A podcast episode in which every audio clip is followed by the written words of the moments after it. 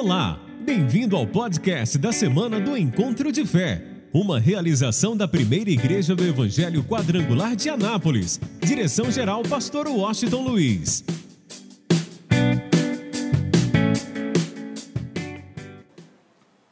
Evangelho segundo São Marcos, capítulo de número 10, versículo de número 46. Marcos 10, 46. Que Deus fale conosco hoje de uma forma assim especial. Quantos querem ouvir a voz de Deus, digam amém. Marcos 10, 46. Ok? Encontraram? Segundo livro do Novo Testamento. É Mateus, logo na sequência vem Marcos. Depois foram para Jericó, e saindo ele de Jericó com seus discípulos e uma grande multidão, Bartimeu, o cego, filho de Timeu, estava sentado junto ao caminho mendigando. E ouvindo que era Jesus de Nazaré, começou a clamar e a dizer: Jesus, filho de Davi, tem misericórdia de mim. E muitos o repreendiam para que se calasse, mas ele clamava cada vez mais: Filho de Davi, tem misericórdia de mim. E Jesus, parando, disse que o chamassem. E chamaram o cego, dizendo-lhe: Tem bom ânimo, levanta, levanta-te que ele te chama. E ele, lançando de si a sua capa, levantou-se e foi ter com Jesus. E Jesus, falando, disse-lhe: Que queres que te faça? E o cego lhe disse: Mestre, que eu tenha vista. E Jesus lhe disse: Vai, o que, gente? E o que, que aconteceu? E logo viu e seguiu o que? A Jesus pelo e seguiu a Jesus pelo e seguiu a Jesus pelo Bem, agora esteja atento que eu vou falar, que eu vou trazer ao teu coração hoje aquilo que o Espírito Santo colocou na minha vida. É, eu não vou entrar em detalhes aí, contando o momento que Artimeu clama, suplica e pede a Jesus que tivesse misericórdia dele. Mas eu quero trazer essa mensagem hoje de uma forma muito atual para cada um de nós. Por isso eu quero que você esteja bem atento, porque talvez muitas pessoas ainda não entenderam o que o Espírito Santo tem falado conosco, o que ele tem chamado a nossa atenção, ok? E por isso, na verdade, desde o dia 30, é, no último domingo de 2018, ele já foi falando conosco, já foi chamando a nossa atenção. Dia 31, quando falamos sobre a pessoa maravilhosa do Espírito Santo, e sobre a obra que Ele faz na nossa vida. e desde o dia primeiro e até hoje, Ele nos chama a atenção para algo importante, que eu quero que você guarde em seu coração.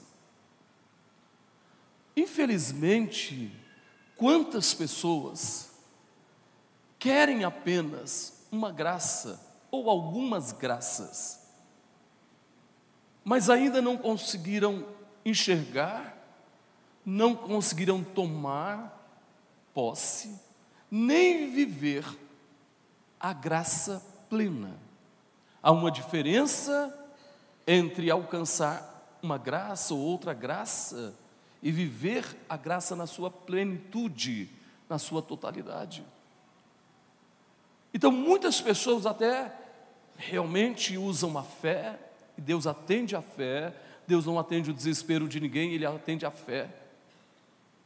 E talvez essa pessoa nem queira tomar posse da graça, mas quer uma graça. E por causa da fé, Deus atende essa graça. Ou seja, Deus atende o milagre, Deus atende a bênção ou a vitória que a pessoa precisa, ou aquilo que ela colocou em seu projeto de vida, e por causa da fé. Então Deus atende, mas essa pessoa alcança algumas graças, ou alguns, algumas bênçãos, alguns milagres, alguns favores de Deus, mas não tomou posse, não abraçou a graça na sua plenitude. O alvo do Espírito Santo é trazer à nossa vida que nós não devemos estar aí buscando uma graça, mas nós devemos entender a graça, ok, em sua totalidade, em sua plenitude, nós precisamos entender essa graça e tomar posse verdadeiramente dessa graça como um todo. Por isso eu quero te mostrar uma coisa interessante. É, tudo depende exatamente de uma atitude nossa, de uma ação específica da nossa vida. Quando a gente entende, compreende e diz: Não, eu não quero apenas uma graça, eu quero a graça na sua plenitude, eu quero a graça na sua totalidade, eu quero viver na graça, eu quero andar na graça, eu quero caminhar na graça, eu quero é, a cada momento sentir o mover da graça na sua plenitude em toda a minha vida. E aí eu quero te dizer uma coisa. Uma das coisas que impede a pessoa de viver a graça na sua plenitude é a religiosidade. Preste atenção. Infelizmente, a gente tem orado contra isso, é, a nossa cidade tem um, um principado que age na nossa cidade, que é o principado da religiosidade, que impede as pessoas de viver a graça na sua totalidade. E por isso muita gente, na verdade, acha que ele precisa de uma religião. Eu estou falando isso porque eu sei que estou dizendo. Por exemplo, quantas pessoas, principalmente as mulheres, a mãe desesperada chega para mim e diz assim: Pastor, eu gostaria que o meu filho ou os meus filhos tivessem pelo menos uma religião, porque se eles tivessem uma religião seria diferente. Como que se a religião fosse realmente a solução para a sua vida ou para a sua família? E não é, gente. Não é mesmo. Muitas vezes a religiosidade nos afasta do propósito de Deus, da graça na sua plenitude. Por isso, o inimigo tem trabalhado muito em nossa cidade com a religiosidade. O espírito de religiosidade tem trabalhado muito na nossa cidade. E para você entender isso melhor, Esteve conosco, se eu não me engano, em 2000, acho que foi 2007, um dos maiores evangelistas do século 20. É, não sei se foi 2007, não me lembro agora o ano, que foi T.L. Osborne. T.L. Osborne inspirou muitos pastores do mundo todo, escrevendo um livro que muitos pastores viveram isso, que é curar enfermos e expulsar demônios. Depois que T.L. Osborne escreveu esse livro, houve um avivamento, uma explosão de, de cura divina, de libertação. E Osborne tinha um, um amor especial pela África. Ele amava a África. E muitos milagres aconteceram com Osborne. E eu me lembro, nunca me esqueci disso. Quando nós estávamos ali no estacionamento do ginásio internacional, minha cruzada com T.L. Osborne. E de repente ele vira para nós e diz assim: Olha, nesta cidade tem um principado que age nessa cidade, que é o principado da religiosidade. E ele diz assim: aqui não acontece muitos milagres, porque esse principado da religiosidade opera nessa cidade. Isso é verdade, meu irmão. Para você entender, o próprio Jesus, quando chega em Nazaré, escuta bem, quando ele chegou em Nazaré, ele não pôde, a Bíblia diz que ele não pôde realizar muitos milagres. Não estou falando de simples mortais como nós. Eu estou falando de Jesus, o Filho de Deus, o Cristo, o enviado, que veio para curar os enfermos, para restaurar a vista ao cego, para pôr em liberdade os cativos, os oprimidos. E ele não pôde realizar muitos milagres em Nazaré por causa da incredulidade. Jesus realizou poucos milagres em Nazaré. Alguma coisa impedia. E muitas coisas, muitas vezes, não acontecem em nossa cidade, exatamente por causa desse principado da, religi da religiosidade. E as pessoas acham que elas precisam de uma religião. E é muito comum nós ouvirmos as pessoas dizerem que todos os caminhos levam a quem? Levam a quem, gente? A Deus. Não leva, meu irmão. A religião não te leva a Deus. Porque o correto não é nem levar a Deus. A religião não te leva a Deus. Muitas vezes a religião até te atrapalha.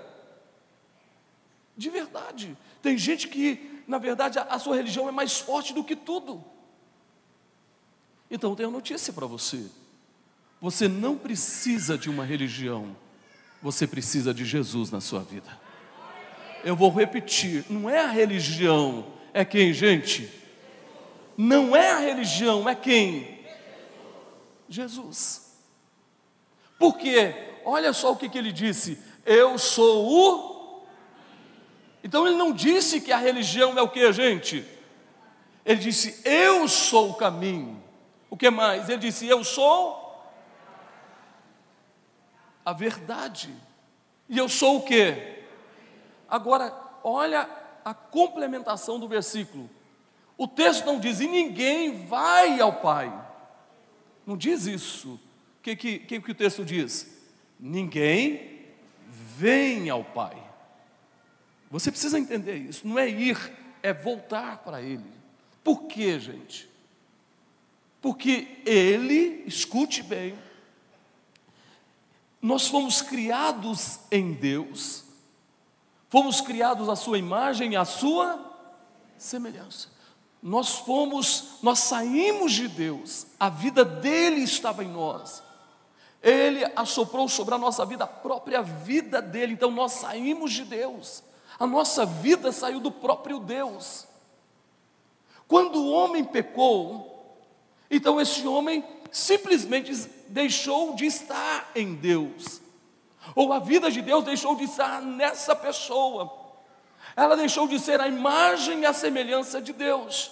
Por isso, Deus providenciou um plano, um projeto, que foi a própria vida, a própria morte do seu filho. Ele deu a sua vida por nós, ele morreu por nós, ok? Ele ressuscitou por nós. Glória a Deus que Ele está sentado à direita do Pai por nós para que eu e você, quando fôssemos à cruz, quando somos atraídos pela mensagem da cruz, entenda bem, quando nós somos atraídos pela mensagem da cruz, nós voltamos, nós voltamos para Deus. Nós começamos a recuperar o original, ou seja, a imagem e a semelhança de Deus. Por isso eu quero que você entenda você não precisa de uma religião. Você não pode ser aprisionado por uma religião. Você precisa é de Jesus. Você precisa se render a Ele. Por quê? É muito simples. Se você olhar para a história de Bartimeu, nós encontramos algumas coisas. Eu não sei quantas vezes Jesus passou por Jericó. Quantas vezes? É, e nada aconteceu na vida de Bartimeu. A graça estava disponível para ele e nada aconteceu. E algumas coisas aconteciam na vida de Bartimeu que quero chamar a sua atenção. Primeiro, Olha só, olha como o texto diz: Bartimeu, o cego. Está falando de um artigo definido. Quem era Bartimeu? O cego. Bartimeu, o. Definiu claramente o cego. Bartimeu, o cego. E depois diz: filho de Timeu. Quero que você entenda. Por este homem ser cego, claramente cego, nós vamos observar algumas coisas na vida desse homem. Primeiro, ele estava à beira do caminho. Primeira coisa, ele estava à beira do caminho. Segundo, ele mendigava, estava sempre mendigando. Terceiro, quantas vezes Bartimeu, o cego, fora humilhado? Quantas vezes? Quarta coisa, ele carregava todos os dias da sua vida uma capa. Por ser cego, por estar à beira do caminho, ok? Por mendigar, por verdadeiramente estar sendo humilhado, ele carregava sempre uma capa. Imagina uma história à beira do caminho. E nada na vida desse homem mudava. Então o que, eu quero que você entenda hoje? Quando uma pessoa está cega pela religiosidade, ou cega espiritualmente, se ela está cega totalmente, e aí eu quero falar de duas coisas, ela não acredita em Deus, não quer saber de Deus, então ela está cega mesmo nessa área. Totalmente espiritualmente ela está cega. Ela imagina que sua vida é aqui no mundo, acabou, morreu, já era. Ou outros que estão cegos por causa do espírito da religiosidade. Então, essas pessoas não estão no caminho. Quem é o caminho, gente? Elas estão aonde? À beira do caminho. Uma pessoa dominada pela religiosidade, uma pessoa que não se rende a Deus, que não entrega a sua vida a Deus, que não depende de Deus, uma pessoa que não vai à cruz, ela sempre estará à beira do caminho. E você pode observar uma coisa: que muita gente ainda não entendeu quem é, porque está à beira do caminho. Escuta, que, que esse homem fazia todos os dias? Ele mendi, mendigava. Sabia que tem muita gente que não entendeu ainda a graça na sua plenitude e vive mendigando um milagre, mendigando uma bênção, porque está à beira do caminho. Essa pessoa mendiga vive sempre correndo atrás de um milagre, de uma bênção, sempre mendigando uma bênção. Ela não sabe quem ela é, porque ela está à beira do, do caminho.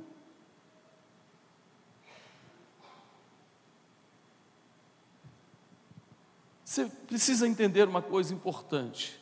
A partir do momento que eu tomei posse da graça, na sua plenitude, eu preciso mendigar alguma coisa a Deus, gente? Sim ou não? Porque eu me tornei o quê? Eu me tornei o quê?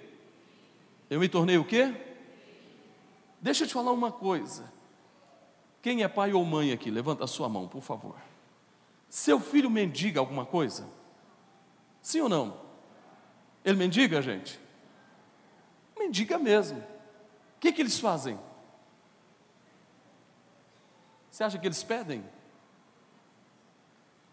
Pai, por favor, não faz isso mesmo. Pai, mãe, eu quero isso. Não é assim? Eu quero. Por que, que ele fala eu quero? Por que, gente? Porque ele é o quê? Filho. Ele, ele crê que tem o direito. Porque ele é filho. Então ele é claro, ele diz: Eu quero. Aí o bobo do pai, da mãe, que muitas vezes não tem nem condições, e o menino que é um tênis da Nike, ele ganha salário mínimo, ela compra o tênis na Casas Bahia, nem sei se vende, em 24 meses.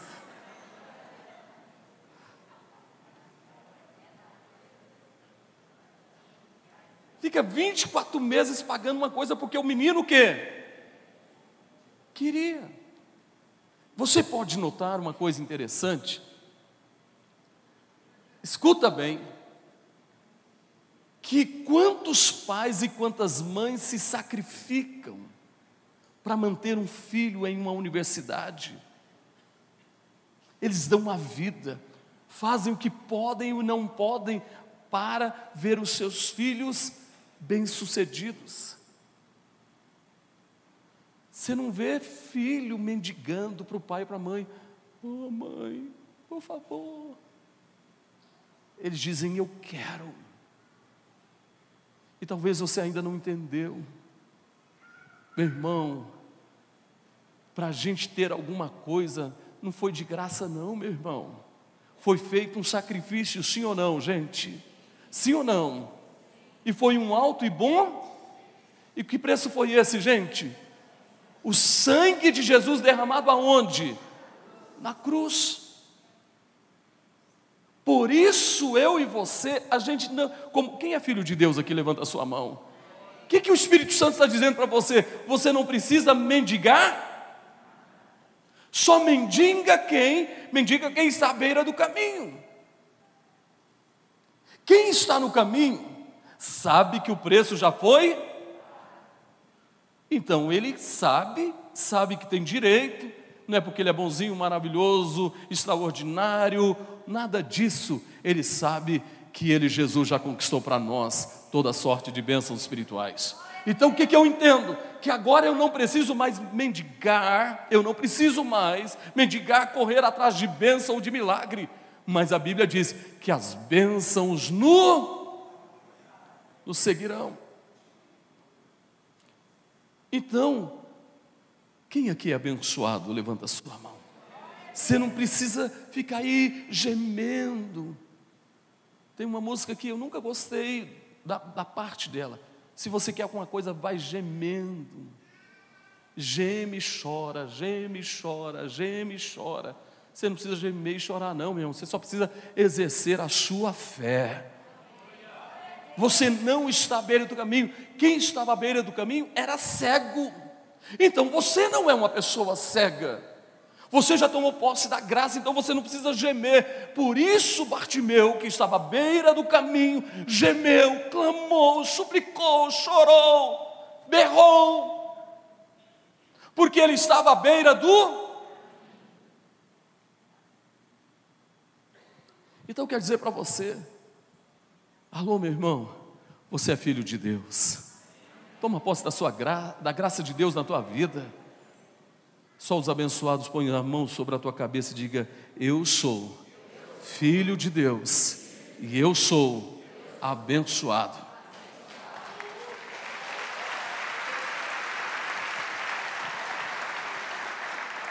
Por isso que a gente está aqui, por isso que a gente está aqui, está falando, pai, está aqui o meu projeto.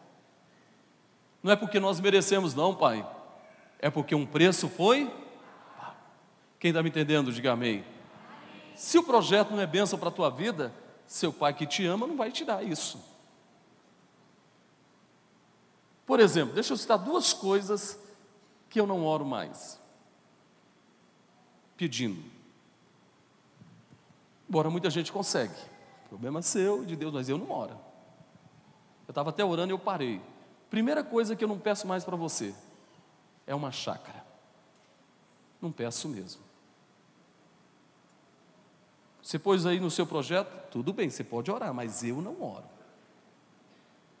Para Deus te dar uma chácara. Senhor, eu quero uma chácara daquele jeito, a chácara dos meus sonhos, com uma piscina, olha, um campo de futebol, um, um, uma, uma, quadra de tênis, um, uma quadra de areia, Senhor, com saunas, não sei mais o que, com cavalos. Olha, Senhor, eu quero uma chácara assim, a chácara dos meus sonhos.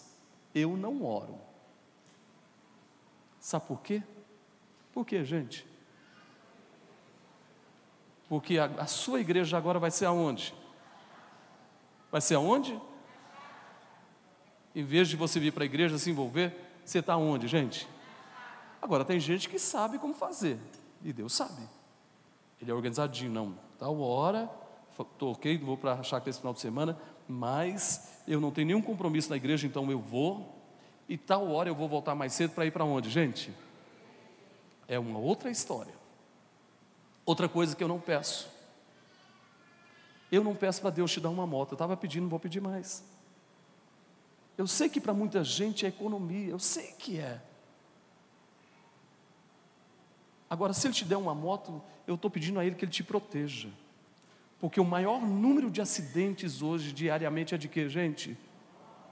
Estou pedindo a Deus para te dar um carro logo, te dar condições de ter combustível, ter seguro. Quem está me entendendo, levanta a sua mão. Quem está me entendendo, diga glória a Deus. Então estou pedindo a Deus para te dar isso, porque eu, eu quero o teu bem, eu não quero realmente que você corra perigo. E moto aí, meus irmãos, e tem uns que são, a gente já sai de manhã, Senhor, me livra do motoqueiro. É a oração que a gente faz de manhã, Senhor, me livra do motoqueiro. Porque é sério. Escuta isso agora. Você só tem que pedir. Você não precisa mendigar. Terceira coisa que eu quero que você entenda: quem está à beira do caminho é humilhado, como Bartimeu foi humilhado muitas vezes. E uma pessoa que está à beira do caminho é humilhado e fica cheio de mágoas, feridas, ressentimentos, rancor, ódio, traumas na sua vida. Mas quem está no caminho também pode ser humilhado, gente? Sim ou não? Sim ou não? Pode. Eu já passei por isso. Eu não sou de guardar nada, não, mas tem coisas que marcam a vida da gente. Marca mesmo. Só que há uma diferença para quem está no caminho. Um dia alguém me falou uma coisa a meu respeito e a respeito da minha família, que marcou. Marcou mesmo. Mas Deus é fantástico. Deus é tremendo, gente. Toda vez que você for humilhado, Deus vai fazer isso se tornar honra para a tua vida. Eu vou repetir. Todas as vezes que você for humilhado, Deus vai transformar essa humilhação em honra. E Deus, Deus fez isso na minha vida, porque essa pessoa que falou isso na minha família, quantas vezes que me procurar? Quantas vezes? E como Deus pegou a minha vida, eu sei de onde vim, por isso eu não sou soberbo, não sou orgulhoso. Eu não sou, eu sei de onde vim. Eu sei que eu fui em Graxate, vendia laranja, morava em um barracão de adobo, eu sei de onde eu vim. Mas hoje, o governador às vezes não sou eu que marco a audiência. Quantas vezes ele marcou para conversar comigo? O prefeito, pastor, eu queria falar com o senhor. Deputado federal, senador. Mas não sou eu, gente. É o que? É a graça de Deus. Deus é assim, Ele pega a nossa humilhação e transforma em honra. Ele transforma em honra, meu irmão. Deus é assim. Eu quero que você entenda, eu não sei se em algum momento da tua vida você foi humilhado, então pelo amor de Deus, não fica aí se achando magoado, ressentido, ferido. Muito pelo contrário, diga eu estou no caminho. Deus vai me honrar. Diga mais forte. Outra vez.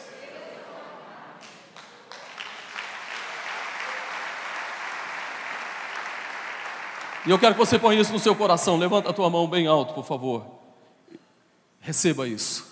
Neste ano de 2019, Deus vai te honrar.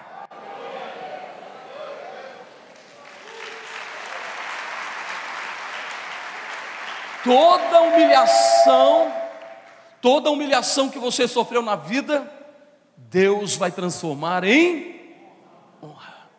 Eu vou repetir. Toda humilhação que você sofreu na vida, quando você está no caminho, Deus vai transformar em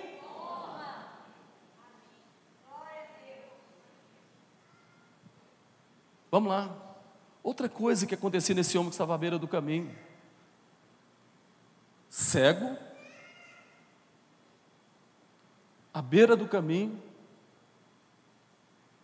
mendigando, sendo humilhado, e outra coisa que estava na vida dele: havia uma capa, uma capa, que ele carregava a vida toda, gente. Porque é assim, quem está à beira do caminho sempre carrega uma capa que acompanha a vida dele toda. Muitas vezes essa capa é um trauma é um abuso na infância, é humilhação, é violência, e a pessoa carrega essa capa. É fatos terríveis que aconteceram na sua vida no passado, e essa pessoa continua carregando a capa.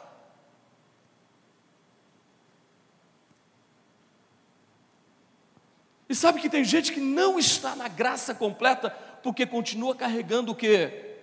A capa. E deixa eu falar de uma capa eu não preciso falar para você o que é pecado, você sabe o que é.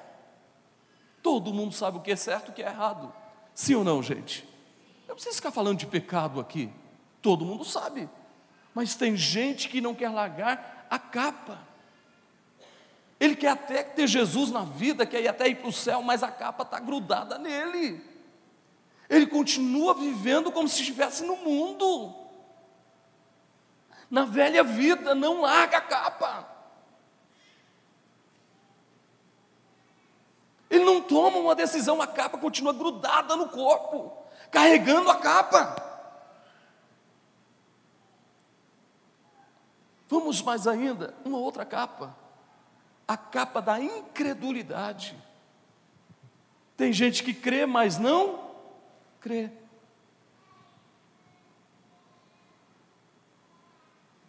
Porque ele em algum momento creu, recebeu uma benção, mas vem outra adversidade, ele já não crê tanto assim por causa dessa adversidade, talvez seja menor do que a outra. É igual uma pessoa, presta bastante atenção, é igual uma pessoa que dá uma, faz uma viagem pela primeira vez de avião. E na primeira viagem foi tudo bem, beleza, tranquilo. Na segunda, aconteceu alguma coisa. Comigo já aconteceu algumas coisas assim meio estranhas. Um dia eu e a pastora estávamos indo para Florianópolis numa convocação da nossa liderança nacional. E a gente foi num avião pequeno, da Passaredo, que alguém dizia que era Passamedo. E o avião era pequeno. E uma tempestade como nunca, gente, em Florianópolis eu me vi como se eu estivesse num filme de desastre de avião, de tempestade. Você já viu quando o avião, tudo que está dentro dele balança? Mas balança, olha, porta-mala abrindo, porta, é porta-mala mesmo, é isso? Abrindo, aquela coisa toda, e o avião pequeno e balançava porque a tempestade era grande. Aí eu lá sozinho, Senhor, será que é hoje? Será que é hoje? Aí o Senhor, não, eu ainda não terminei minha missão, não, calma. E a gente pousou tranquilo. Outra época, só para você entender isso, eu poderia ter criado um trauma e nunca mais ter entrado no avião. Em outra época, eu me lembro que eu e a pastora estávamos indo para Israel. Nós íamos para Roma, de Roma a gente ia para, é, para o Cairo, ok? E quando nós chegamos em Recife, um avião com quase 500 pessoas, o avião dá meia volta. Aí alguém olha para fora, a turbina estava pegando fogo, fumaça saindo. Aí um monte de história. Você sabe começa a correr história dentro do avião, né? E tal. O avião voltou e nós voltamos para o Rio de Janeiro, esvaziou todo o tanque, tinha que esvaziar, ok? E nós pousamos no Rio de Janeiro. E eu fiquei num hotel que eu nunca tinha ficado. Como é que é o nome daquele hotel, você lembra? É um hotel famoso lá do Rio de Janeiro, quem sabe? Copacabana Palace a empresa nos colocou lá no Copacabana Palace. A gente ficou lá de um dia para o outro, foi para a praia no outro dia, esperando a hora de pegar outro voo. Deixa eu falar uma outra coisa. Eu fui militar 14 anos. E eu acompanhava, eu trabalhava na área de suprimento, e eu acompanhava é, missões. E naquela época era o Hércules. O Hércules é um avião de carga. E nós tínhamos uma nós tínhamos 20 toneladas de carga. 20 toneladas. E eu tranquilo, numa boa, deitado na rampa do Hércules. Meu irmão, praticamente, o piloto tinha que passar por uma, como é que chama? Estou com o nome aqui, mas eu esqueço.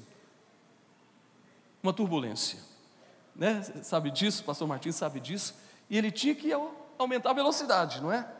Para ele, meu irmão e o piloto fez uma barbeiragem. Passou Martins, mais tempo que eu na aeronáutica, muitos anos, né? Meu irmão, eu estava, literalmente, eu estava deitado na rampa, eu fui parar no teto do avião. E para nossa sorte, para nossa sorte, a carga foi para um lado e não soltou, porque se tivesse soltado, já era, meu irmão. Eu podia simplesmente ter desistido disso. Porque tem gente que desiste, sim ou não, gente? Tem gente que não entra no avião de jeito nenhum. Mas eu sei, eu tenho consciência que eu só vou embora o dia que Deus que. Quem crê nele, levanta a sua mão e aplauda a ele.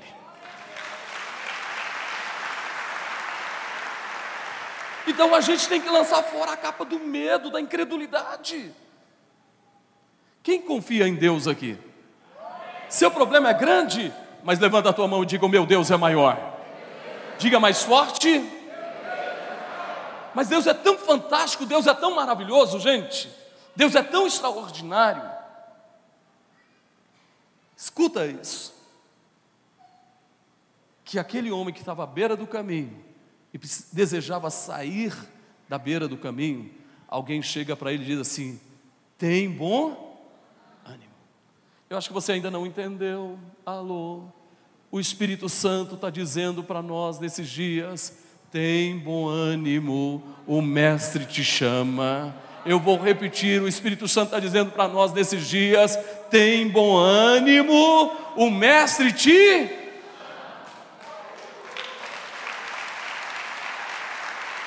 O que, que o Mestre quer?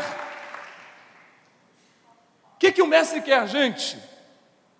que a gente saia da beira do caminho.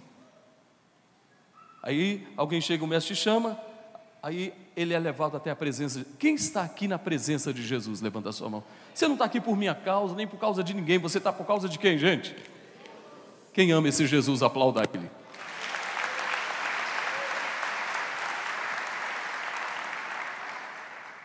Escuta isso. Jesus foi claro e direto. Jesus perguntou para Bartimeu: O que que você quer que eu te faça? Bartimeu sabia o que queria. Sabe qual é o problema de muita gente? Por isso vive à beira do caminho, porque não sabe o que quer. Quem não sabe o que quer quando alcançar alguma coisa, não sabe que encontrou. Quem não sabe o que quer quando alcança alguma coisa, nem celebra, porque não sabe o que encontrou. Mas quando eu tenho metas, eu tenho objetivos, eu tenho propósito na minha vida, eu sei o que eu quero. Quando eu encontro, quando eu recebo isso, eu sei que eu encontrei. Eu sei que eu recebi. E aí eu terei motivo para ser ler. Esse é o problema de muita gente, não tem motivo para ser ler. Levanta a tua mão e diga assim: a minha vida tem que ser uma celebração. Diga mais forte.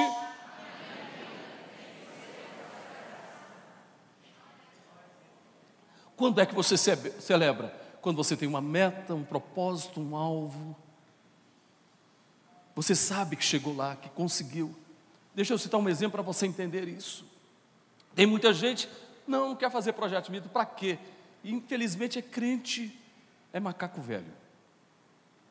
Muito crente velho que fez projeto de vida, Deus abençoou, agora ele acha que não precisa mais.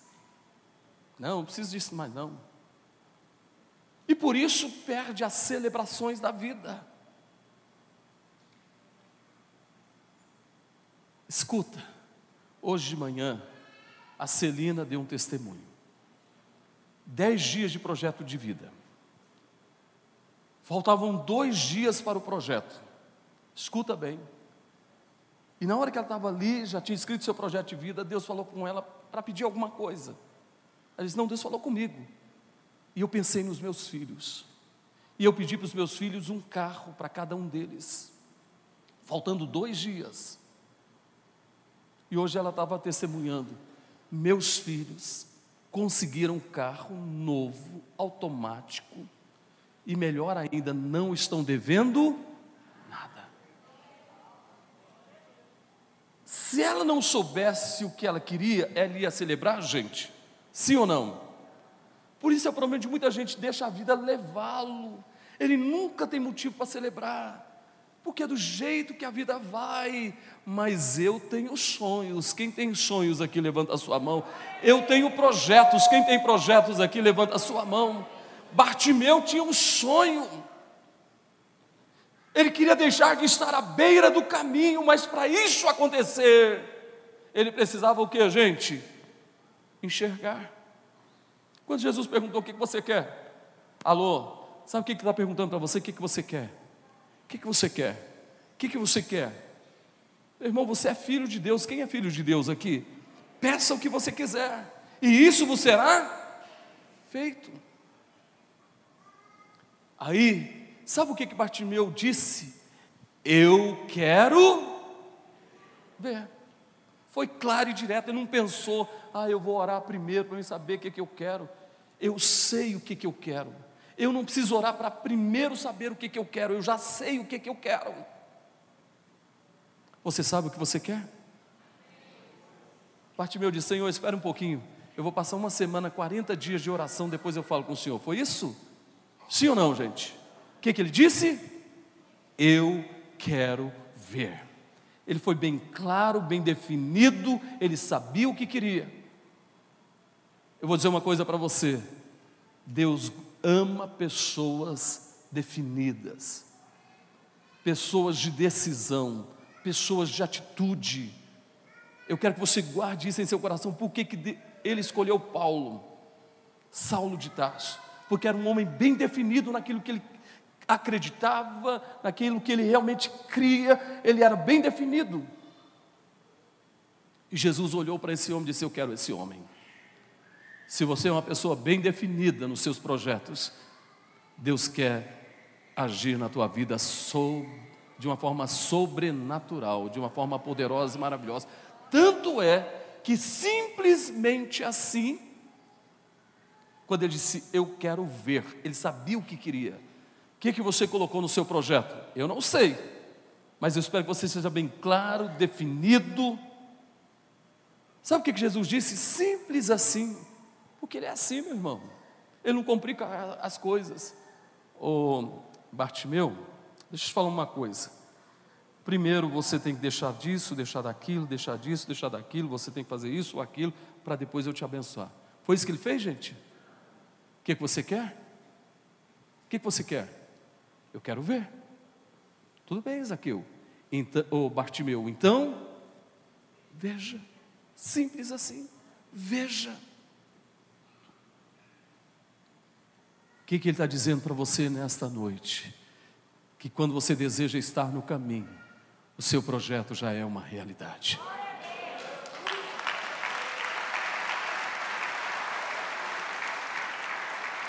Sabe que algo me chamou a atenção? Diz que Bartimeu, na mesma hora, passou a enxergar, a ver. Fica de pé, por favor. O que, que aconteceu com Bartimeu, gente? Ele diz assim: Senhor, obrigado, muito obrigado, Senhor. Tchau. Até o próximo projeto. Foi assim? O que, que diz o texto, gente?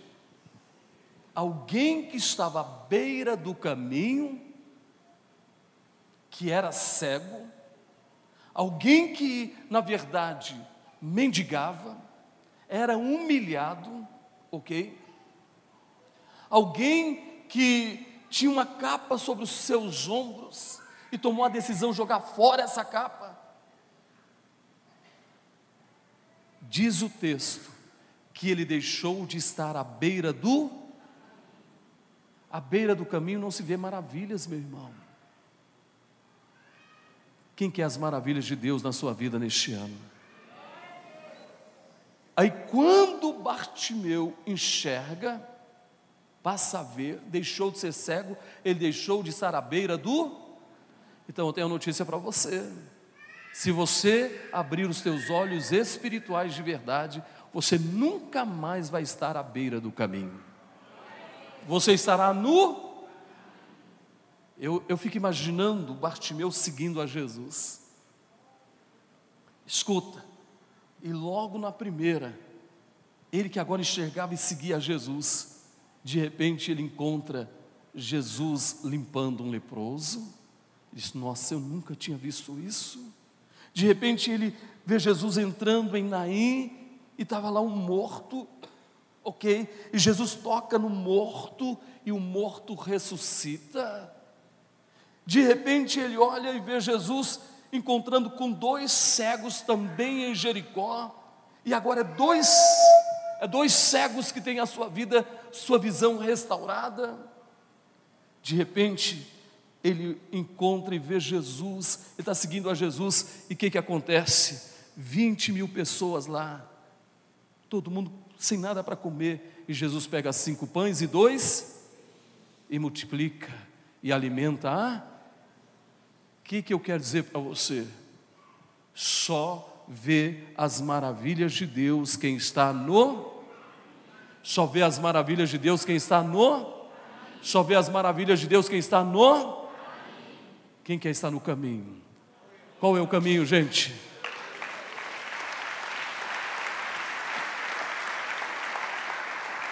Se você permanecer no caminho, você verá a glória de. Quem quer ver a glória de Deus? Põe as mãos na altura do peito. Pai, nós cremos em Ti.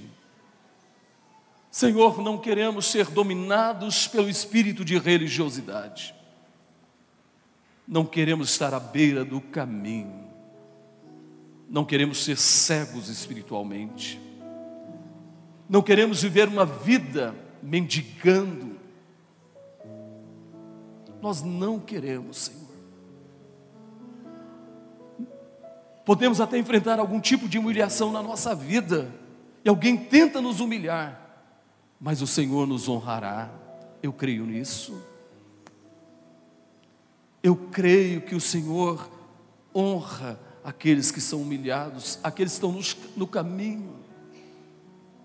Eu creio, Senhor. Eu acredito, Senhor. Senhor, que nós tenhamos uma visão bem definida daquilo que nós queremos, daquilo que nós almejamos. um projeto bem definido, um sonho bem definido, uma meta, um objetivo bem definido,